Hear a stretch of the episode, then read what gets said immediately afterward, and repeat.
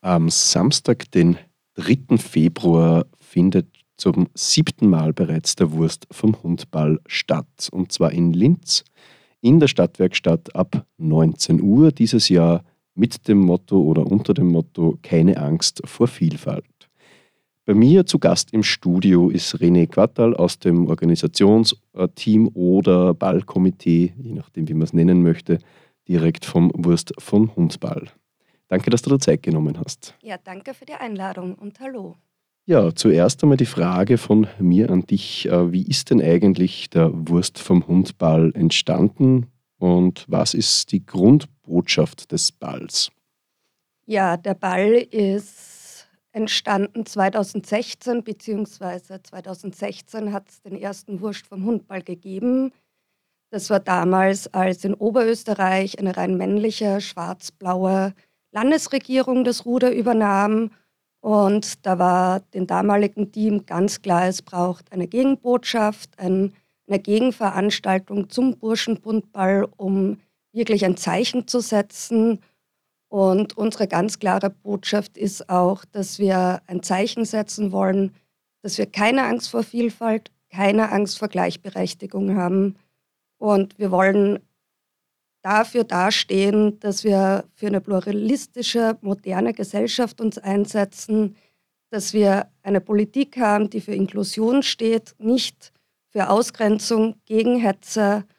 Und wir hoffen damit auf eine bessere Zukunft und möglichst viele Menschen zu erreichen. Okay, da sind wir ja gleich mitten äh, beim brennenden Thema. Oder wir ja, bewegen uns entlang der gefühlten gesellschaftlichen Trennlinien. Also entweder miteinander oder doch spalten. Äh, ja, hast du da auch vielleicht eine Nachricht oder ein Statement in Richtung auch der herrschenden Politik, äh, weil man ja doch mitkriegt, äh, dass in den letzten Jahren vor allem ähm, ja, bestimmte Kreise rund um einen anderen Ball, äh, der am selben Tag in Linz stattfindet, immer salonfähiger geworden sind?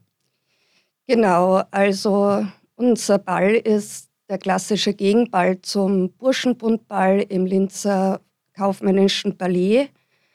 Ja, es, es ist mir irgendwo ein Rätsel, wie unser Landeshauptmann den Ehrenschutz dieses Balles übernehmen kann. Es wird auch jedes Jahr wieder kritisiert von links gegen rechts. Ähm, und es ist erstaunlich eigentlich, wenn man dann mitkriegt, dass, wenn man beim Büro anfragt, man die klare Aussage bekommt, dass der Landeshauptmann gerne für alle Bälle den Ehrenschutz übernimmt, solange bei der Veranstaltung oder dem Veranstalter keine rechtlichen Ausschließungsgründe vorliegen. Äh, wie das dann zustande kommt, dass man einen Ehrenschutz für einen Burschenbundball übernehmen kann, ist mir tatsächlich ein Rätsel, vor allem wenn man bedenkt, dass der Burschenbundball als das größte rechte Vernetzungstreffen in Österreich gilt. Da bleiben mir einfach die Worte aus und vielleicht sollten wir auch mal drüber nachdenken, ob der liebe Herr Thomas Stelzer nicht mal Ehrenschutz für den Wursch vom Hundball übernehmen möchte.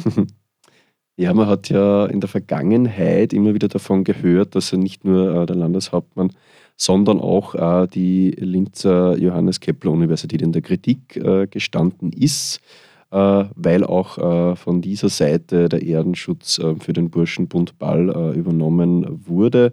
Das hat aber in den letzten Jahren sein Ende gefunden. Ähm, ein Beispiel, dass dieser, ja, dieses Druck ausüben, auch dieses politische Druck ausüben, ja, auch seine Konsequenzen hat oder Ergebnisse liefert. So viel einmal dazu. Ja, aber zurück zum Wurst vom Hundball. Äh, was steht denn eigentlich am Programm? Am Programm stehen recht übliche Ballpunkte. Wir haben wieder eine super Auswahl an diversen Bands. Bei uns gibt es auch trotzdem ganz klassisch eine Kunst- und Kulturtombola und natürlich auch eine Mitternachtseinlage, die wie jedes Jahr als Überraschung eingeplant ist. Okay, äh, vielleicht so ein bisschen zum Hintergrund. In den letzten Jahren hat das Programm wahrscheinlich auch immer wieder ein bisschen gewechselt. Äh, Immer wieder ist an mich auch schon die Frage herangetragen worden, ist denn geplant, dass es öfter als einmal so ein Bällebad gibt? Also das ist ja scheinbar ähm, unter den Ballgästen doch auf äh, sehr großen Zuspruch gestoßen. Ja, das Bällebad, das kam damals vom Kulturverein Schlot. Wir arbeiten auch immer wieder mit diversen oder verschiedenen Kulturorganisationen, Vereinen zusammen wo dann immer wieder auch Kunst am Ball entsteht oder tatsächlich wie von Kioche oder den Raumarbeiterinnen. Sehr oft war der Schlot auch dabei, wirklich einen künstlerischen Aspekt auch noch in den Ball reinbringen. Ich glaube, der Schlot hat so viele Ideen, dass es das Bällebad nochmal wiederholen würde. Aber ja, bei mir ist es auch sehr gut angekommen. Ja, immer wieder sehr kreativ, wenn man auch einmal selbst Ballgast äh, war. Aber du hast es schon erwähnt, also es ist, ähm, kann man sagen, ein, ja, ich nenne es jetzt Konsortium an Initiativen und Vereinen. Weißt du, wie viele verschiedene Vereine da mit dabei sind beim Organisieren? Hm. Ist gar nicht so einfach zu beantworten, weil es sich auch von Jahr zu Jahr verändert. Wir haben letztes Jahr einen Verein gegründet und wir fangen eigentlich als Kernteam immer im Sommer davor an, wieder zu planen, zu organisieren. Und da sind wir so circa gut zehn Leute, die dann, wenn es weiterhin zum Ball geht, immer mehr werden. Und am Ende des Tages sind wir circa 150 Leute, die da wirklich ehrenamtlich arbeiten und viel Herzblut reinstecken. Genau, deswegen kann man das gar nicht so sagen, weil manchmal sind mehr dabei, manchmal weniger. Es, wir wollen auch schauen, dass es immer wieder verändert und nicht gleich bleibt. Mhm. Äh, weißt du, wie viele Menschen es heuer dann sind, die rund um diesen Ball planen, äh, umsetzen und alle möglichen Tätigkeiten dann äh, übernehmen, wie wahrscheinlich auch das leidige Aufräumen hinten nach? Ja, nicht nur das leidige Aufräumen hinten nach. Ähm, es sind davor schon gute drei Tage, wo wirklich intensiv aufgebaut wird und wir uns dann natürlich bemühen, innerhalb von ganz kurzer Zeit verkatert alles wieder ähm, in einen normalen Zustand zu bringen. Wir haben gesagt, dass wir heuer gern mehr Leute beim Aufbau und Abbauen wären als letztes Jahr. Wie viele wir im Moment tatsächlich sind, weiß ich gerade aktuell gar nicht. Okay. Ja, ähm, wie geht es euch denn gerade? Jetzt, ähm, es sind doch noch äh, ein paar, aber nicht viele Tage, also ein bisschen mehr als eine Woche. Äh, habt ihr nur Zeit bis zum Balltermin?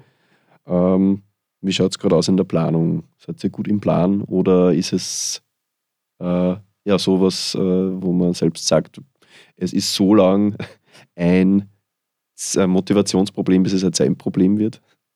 Hm, das würde ich sogar bei dem Team ausschließen. Wir haben verschiedene Arbeitsgruppen. Es gibt so die DQ-Gruppe, dann gibt es die Gruppe, die sich um die Getränke, um die Bar, um das Barpersonal kümmert, um die Grafik oder Social Media. Und da ist jeder ganz speziell in, in dem Interessensgebiet drinnen, was er kann oder was er auch gerne macht. Und da läuft eigentlich alles ziemlich gut. Äh, ich würde auch sagen, wir sind ganz gut in der Zeit. Und von dem her würde ich sagen, es ist ganz angenehm. Wir haben auch heuer zum ersten Mal als grafische Unterstützung die HBLA aus Linz dabei, die sehr motiviert uns auch die ganzen Grafiken macht. Und das ist auch schon mal eine nette, nette Veränderung im ganzen Tun und Organisieren. Okay, sehr cool. Ja, also ihr habt ja auch äh, erwähnt, ähm, dass der Erlös auch durch äh, die Ticketeinnahmen, Tombola und Co. Äh, an den Verein Zuflucht äh, geht dieses Jahr. Stimmt das so? Genau, also prinzipiell ist der Gedanke vom Ball, dass der Erlös wirklich gespendet wird an gemeinnützige Organisationen, die sich um Menschen kümmert. Äh, letztes Jahr haben wir 6.500 Euro an SOS Menschenrechte gespendet, die auch bisher immer unsere Spendenvereinigung oder Organisation war. Seit 2016 haben wir gute 25.000 Euro gespendet, was unser Ziel ist, einfach den Menschen auch eine Wertschätzung zu zeigen und sie zu unterstützen für gesellschaftliche Akzeptanz oder auch Respekt.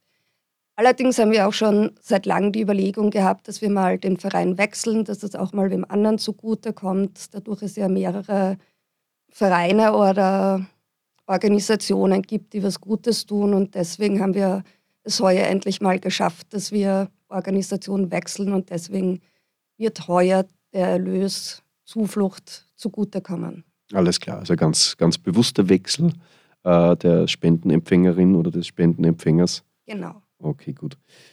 Dann kommen wir eh zur Frage, ähm, vielleicht vom karitativen Anspruch ein bisschen zu den Nörglerinnen und Nörglern.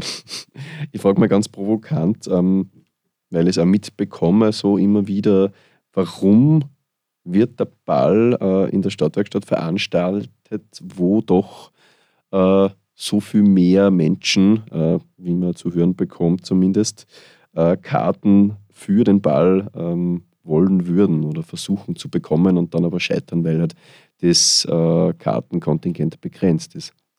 Ja, das Ticket-Thema, ähm, es ist kein leichtes. Es ist auch das ganze Thema um Tickets und Exklusivität ist was, was das ganze Team von Jahr zu Jahr immer unrunder macht. Im ersten Jahr haben wir uns noch riesig gefreut, dass die Schlange bis zum Ars Electronica Center gegangen ist, dass so viele Menschen mit uns Vielfalt feiern wollten. Natürlich haben sich jetzt ähm, der Zuwachs vergrößert, es ist publiker geworden, würde ich jetzt mal in dem Sinn sagen, was uns freut. Aber wir verstehen natürlich auch die Kritik dahinter des Problems. Auf der einen Seite, ähm, dass extrem viele ehrenamtliche Stunden da reinfließen. Wir haben bereits alle aufgehört zu zählen, was wir dann Stundenkapazitäten hineinstecken. Ähm, wir wollen natürlich für alle eine unvergessliche Nacht zur Verfügung stellen, veranstalten. Wir wollen nicht auf die Details verzichten. Die Stadtwerkstatt war von Anfang an unser Partner, unsere Partnerin, die entgegengekommen ist und gesagt hat, sie unterstützt uns, sowie das gesamte Haus eigentlich, wie Radio Froh, Servus, ähm, auch das Café Strom unten die uns geholfen haben, das irgendwie umzusetzen. Wir kennen mittlerweile das Haus, was natürlich bei einer Gratisarbeit äh, gewisse Arbeitsprozesse vereinfacht. Ähm, und selbst wir haben auch bei unseren Freunden immer wieder das Thema mit, ja, wir können leider keine Karten hergeben, wir haben selber auch keine Plus-1-Karten, damit wir wirklich für alle fair sein. Ähm, aber natürlich fangen wir immer mehr an zu grübeln, ob vielleicht nicht doch eine größere Location oder eine andere Location ähm, nötig ist, äh, auch wenn man sagen muss, dass die Stadtwerkstatt oder das Haus ähm, ihren ganz extra Charme hat und unersetzbar ist in ihrem Tun. Aber ja, es ist halt einfach schwierig und vor allem das, das, was uns unrund macht, ist, dass wir wirklich nicht exklusiv sein wollen. Wir wollen eigentlich mit so vielen Menschen wie möglich Spaß haben und auch ein Zeichen setzen. End of the day, meine persönliche Meinung ist es einfach aber auch, dass es an den Ressourcen liegt. Also wir können jetzt auch nicht mehr geben, was wir geben können. Bei uns haben sich auch Lebens, der Lebensalltag verändert. Und von dem her muss man einfach schauen. Aber wir wollen auf jeden Fall zukünftig auch eine Lösung finden, wie man damit umgehen kann damit mehr Leute reinkommen können und dass man das mhm. breiter aufstellt. Okay. Ähm, ist es vielleicht auch ein bisschen ein Thema, dass eine nächstgrößere Location vielleicht gleich um so viel größer wäre, woran dann ein bisschen die Planbarkeit scheitert, ob man denn nicht die Fixkosten doch äh, auch tragen kann, ist jetzt nur so mein Gedanke meinerseits. Aber das ist ja dadurch, dass man die Kapazitäten der Stadtwerkstatt tatsächlich ja so weit ausfüllen kann, äh, ja gesichert. Ähm, und trotzdem gehen, ich weiß jetzt nicht wie viel Prozent, sonst tatsächlich auch alle 100 Prozent der Einnahmen eben äh, dann an, in diesem Fall heuer, an den Verein Zuflucht. Oder gibt es dann schon natürlich, was meiner Meinung nach auch irgendwo normal und vertretbar wäre, äh, äh etwas oder ein Teil der Einnahmen auch an Fixkosten oder an Infrastrukturkosten? Es geht ein Teil natürlich auch an Fixkosten und Infrastrukturkosten. Es werden auch die Acts werden bezahlt, wobei die meisten auf die Gage verzichten oder viel weniger verlangen. Also da kommt schon was weg. Ähm, Jedoch muss man dann trotzdem sagen, in einer viel größeren Location kommt trotzdem noch mal mehr zusammen. Und der Vorteil ist auch von hier, dass man sagen kann, es gibt vieles an Equipment, Ausstattung, Ressourcen, Infrastruktur, die bereits vorhanden ist, die man nicht extra zumieten, anliefern, aufbauen, abbauen muss, was auch sehr viel Arbeit erleichtert, vor allem auch, dass im Haus Leute sind, die zuständig sind für einige Parts, die wir dann nicht zusätzlich übernehmen müssen. Ja, vielleicht auch, äh, werdet ihr euch vermutlich auch selbst schon die Frage gestellt haben oder diese Variante angedacht, aber vielleicht gibt es ja auch irgendwo einen Raum in der Nähe, der so ein bisschen ballbegleitend, jetzt nicht äh, im Sinne einer Afterparty, aber was ein bisschen ballbegleitend äh, möglich ist, weil was es ja schon ist, äh, direkt vorm Haus, kann man sagen, gerade im Winter äh, durch den Vorplatz äh, hat das ja gewisserweise ein bisschen einen, ja, einen Treffpunkt-Charakter, einen Dorfplatz-Charakter. Vielleicht lässt sich ja sowas mal künftig irgendwie machen. Äh, je nachdem, was für Aktivitäten natürlich auch dann in und rund um den Ball geplant sind. Ja, vielleicht noch, äh, noch mal zurück zum äh, großen Ganzen. Ähm, es ist schon der Wurst vom Hundball als äh, Protest äh, gegen Rechtsextremismus oder als Gegendarstellung, als Gegenoption, was denn gesellschaftlich möglich ist und möglich wäre. Äh, dafür ist er ja da auch da. Wie ist denn das Verhältnis zum Bündnis Linz gegen Rechts, das ja ähm, ich sag mal, demonstrationsaktionistisch unterwegs ist oder zumindest äh, den Fokus auf Demonstrationen legt und da doch ähm, ja, von parteinahen äh, politischen Organisationen getragen wird. Genau. Ähm, wir haben einen Kontakt und einen Austausch. Er könnte natürlich beidseitig noch größer werden, ähm, aber wir sind also genauso wie Linz gegen rechts äh, beide angehalten, dass wir auf die Demo aufmerksam machen, weil es ist einfach wichtig und ich will nicht sagen, dass es gerade heuer wichtig ist, aber jetzt gerade wieder viel mehr, dass man wirklich Acht gibt, dass man demonstrieren geht, dass man ein Zeichen setzt.